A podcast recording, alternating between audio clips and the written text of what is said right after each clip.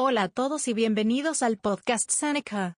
En este podcast vamos a aprender sobre las colisiones elásticas y inelásticas. No te olvides que puedes practicar el tema con ejercicios interactivos al seguir el enlace en la descripción del podcast. Las colisiones elásticas conservan la energía cinética. Las colisiones inelásticas no conservan la energía cinética. El momentum se conserva en ambos. Empezamos con la colisión elástica. En una colisión elástica, se conservan el momentum y la energía cinética. Conservación de momento. Momentum anterior igual momentum posterior. Conservación de la energía cinética. Energía cinética anterior equivale a la energía cinética posterior.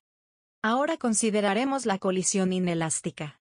En una colisión inelástica, se conserva el momentum, pero no la energía cinética. Conservación de momentum.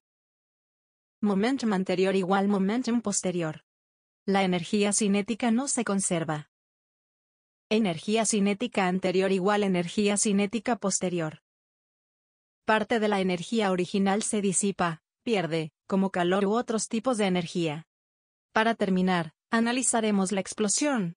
Una explosión es simplemente una colisión en reversa. Las explosiones pueden ser elásticas o inelásticas. La energía cinética de los fragmentos proviene de la energía interna del sistema. Para concluir, las colisiones elásticas conservan la energía cinética. Las colisiones inelásticas no conservan la energía cinética. El momentum se conserva en ambos. Visita seneca.lat para acceder cientos de resúmenes, ejercicios y recursos gratuitos en línea. Seneca.lat es una plataforma divertida y gratuita con recursos educativos gratuitos. ¿Puedes aprender dos veces más rápido en Seneca.lat? Visita Seneca.lat.